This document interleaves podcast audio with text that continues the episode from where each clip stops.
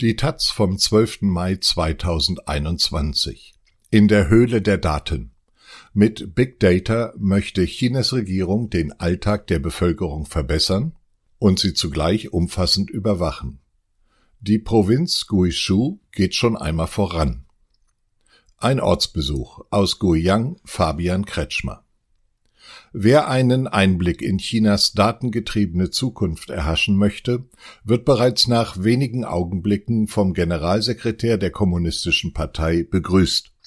Es ist Xi Jinpings ausdrücklicher Wunsch, für unsere Provinz einen innovativen Pfad einzuschlagen, sagt der junge Mann in dunklem Slimfit-Anzug mit modischem Boxerhaarschnitt.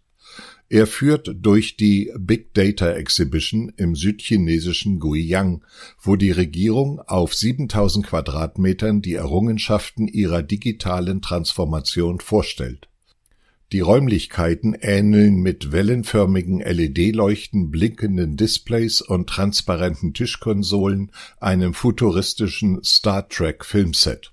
Die südwestliche Provinz Guizhou über 2000 Kilometer von der Hauptstadt Peking entfernt, hat sich in den letzten fünf Jahren zum regelrechten Datenmecker entwickelt. Ob China Mobile, Alibaba oder auch Apple, sämtliche Tech-Riesen haben in der hügeligen Region riesige Datenzentren errichtet, eingegraben in Berghöhlen. Der Grund für die Standortwahl ist simpel. Das milde Klima sorgt für kühle Sommer, was wiederum den Rechenserver vor Überhitzung schützt. Zudem gilt die Gegend als erdbebensicher und verfügt über günstige Strompreise. Journalisten können sich von den Serverhöhlen keinen Eindruck machen. Zu sensibel, heißt es auf entsprechende Anfragen bei den Tech-Firmen. Ein paar wenige Fotos kursieren allerdings im Netz. Darauf sind sanft geschwungene Hügel von etwa 100 Metern Höhe zu sehen, in die mehrere betonierte Tunneleingänge gebaut wurden. Das Innere des Bergs, so scheint es, ist fast vollständig ausgehöhlt. Im wohl bekanntesten Datenzentrum der Provinz, Huawei Xisinghu, werden auf einer Fläche von über 50 Fußballfeldern rund 600.000 Server gelagert. Wer durch die Hauptstadt der einst ärmsten Provinz des Landes fährt, kann die Früchte des chinesischen Wirtschaftswachstums erkennen. Ganze Stadtviertel aus gläsernen Bürotürmen, riesigen Einkaufszentren und begrünte Straßen sind in Guiyang aus dem Boden gestampft worden. Ein neu errichtetes U-Bahn-Netz transportiert die knapp fünf Millionen Einwohner bei ihren täglichen Pendelwegen. Der dynamische Eindruck wird auch durch einen Blick auf die Statistiken untermauert. Selbst im Corona-Jahr 2020 konnte Guizhou ein Wachstum von 4,5 Prozent erzielen. Hauptmotor ist die Datenindustrie. Dabei bildete Guizhou jahrzehntelang das wirtschaftliche Schlusslicht unter Chinas Provinzen. Durch die subtropischen Karstgebiete war die Gegend einst abgeschnitten von den urbanen Metropolen. Als einzig vorzeigbare Industrien priesen die Lokalpolitiker ihre Zigaretten und Schnapsexporte an.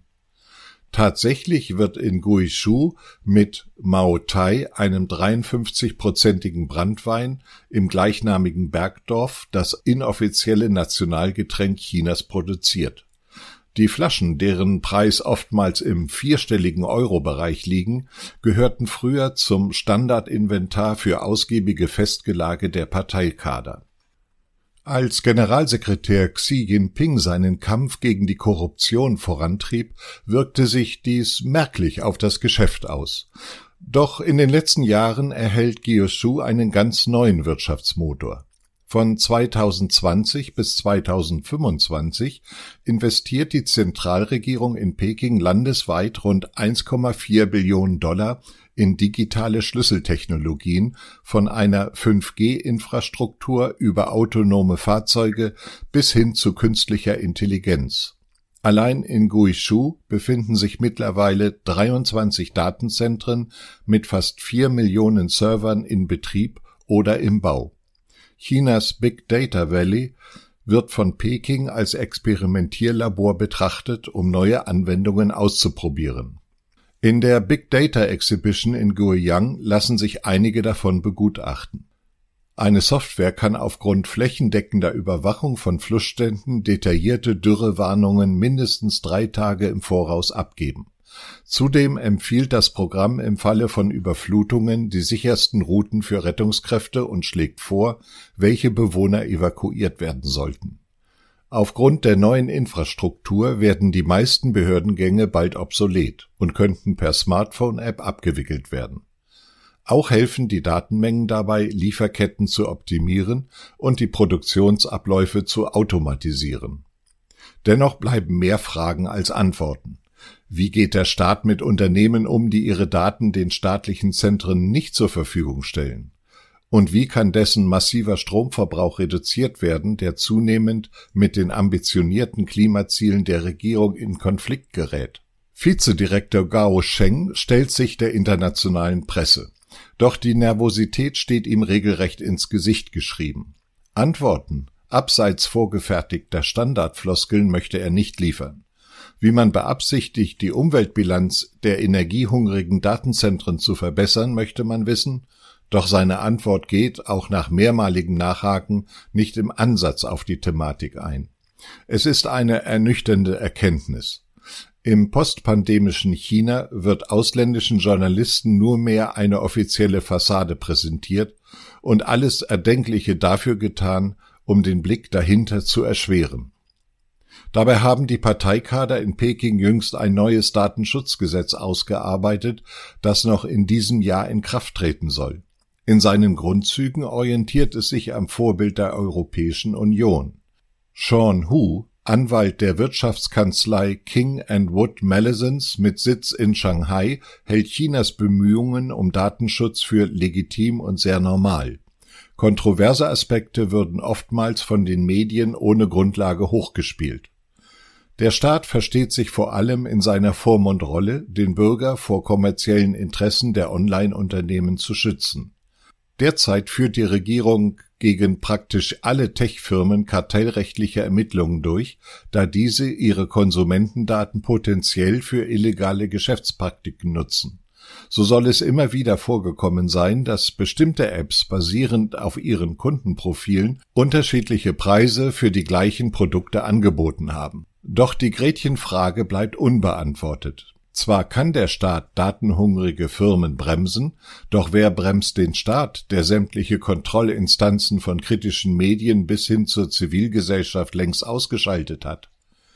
Datenschutz besitzt schließlich eine ganz andere Dringlichkeit in einem Land, das bis in den hintersten Winkel ausgeleuchtet ist.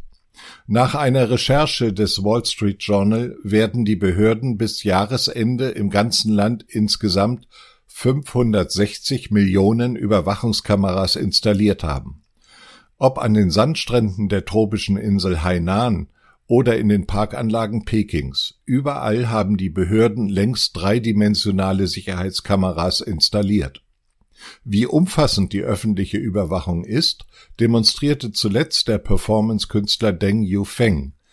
Der 35-Jährige maß jeden Zentimeter einer Pekinger Straße aus und identifizierte sämtliche 89 Sicherheitskameras und deren Blickwinkel. Dann rekrutierte Deng ein paar Dutzend Freiwillige für eine geradezu taktische Operation. Mit Kriechen, Schleichen und Bücken galt es, den Blicken der Staatsmacht zu entkommen. Für eine Entfernung von 1,1 Kilometer brauchte die Gruppe über zwei Stunden.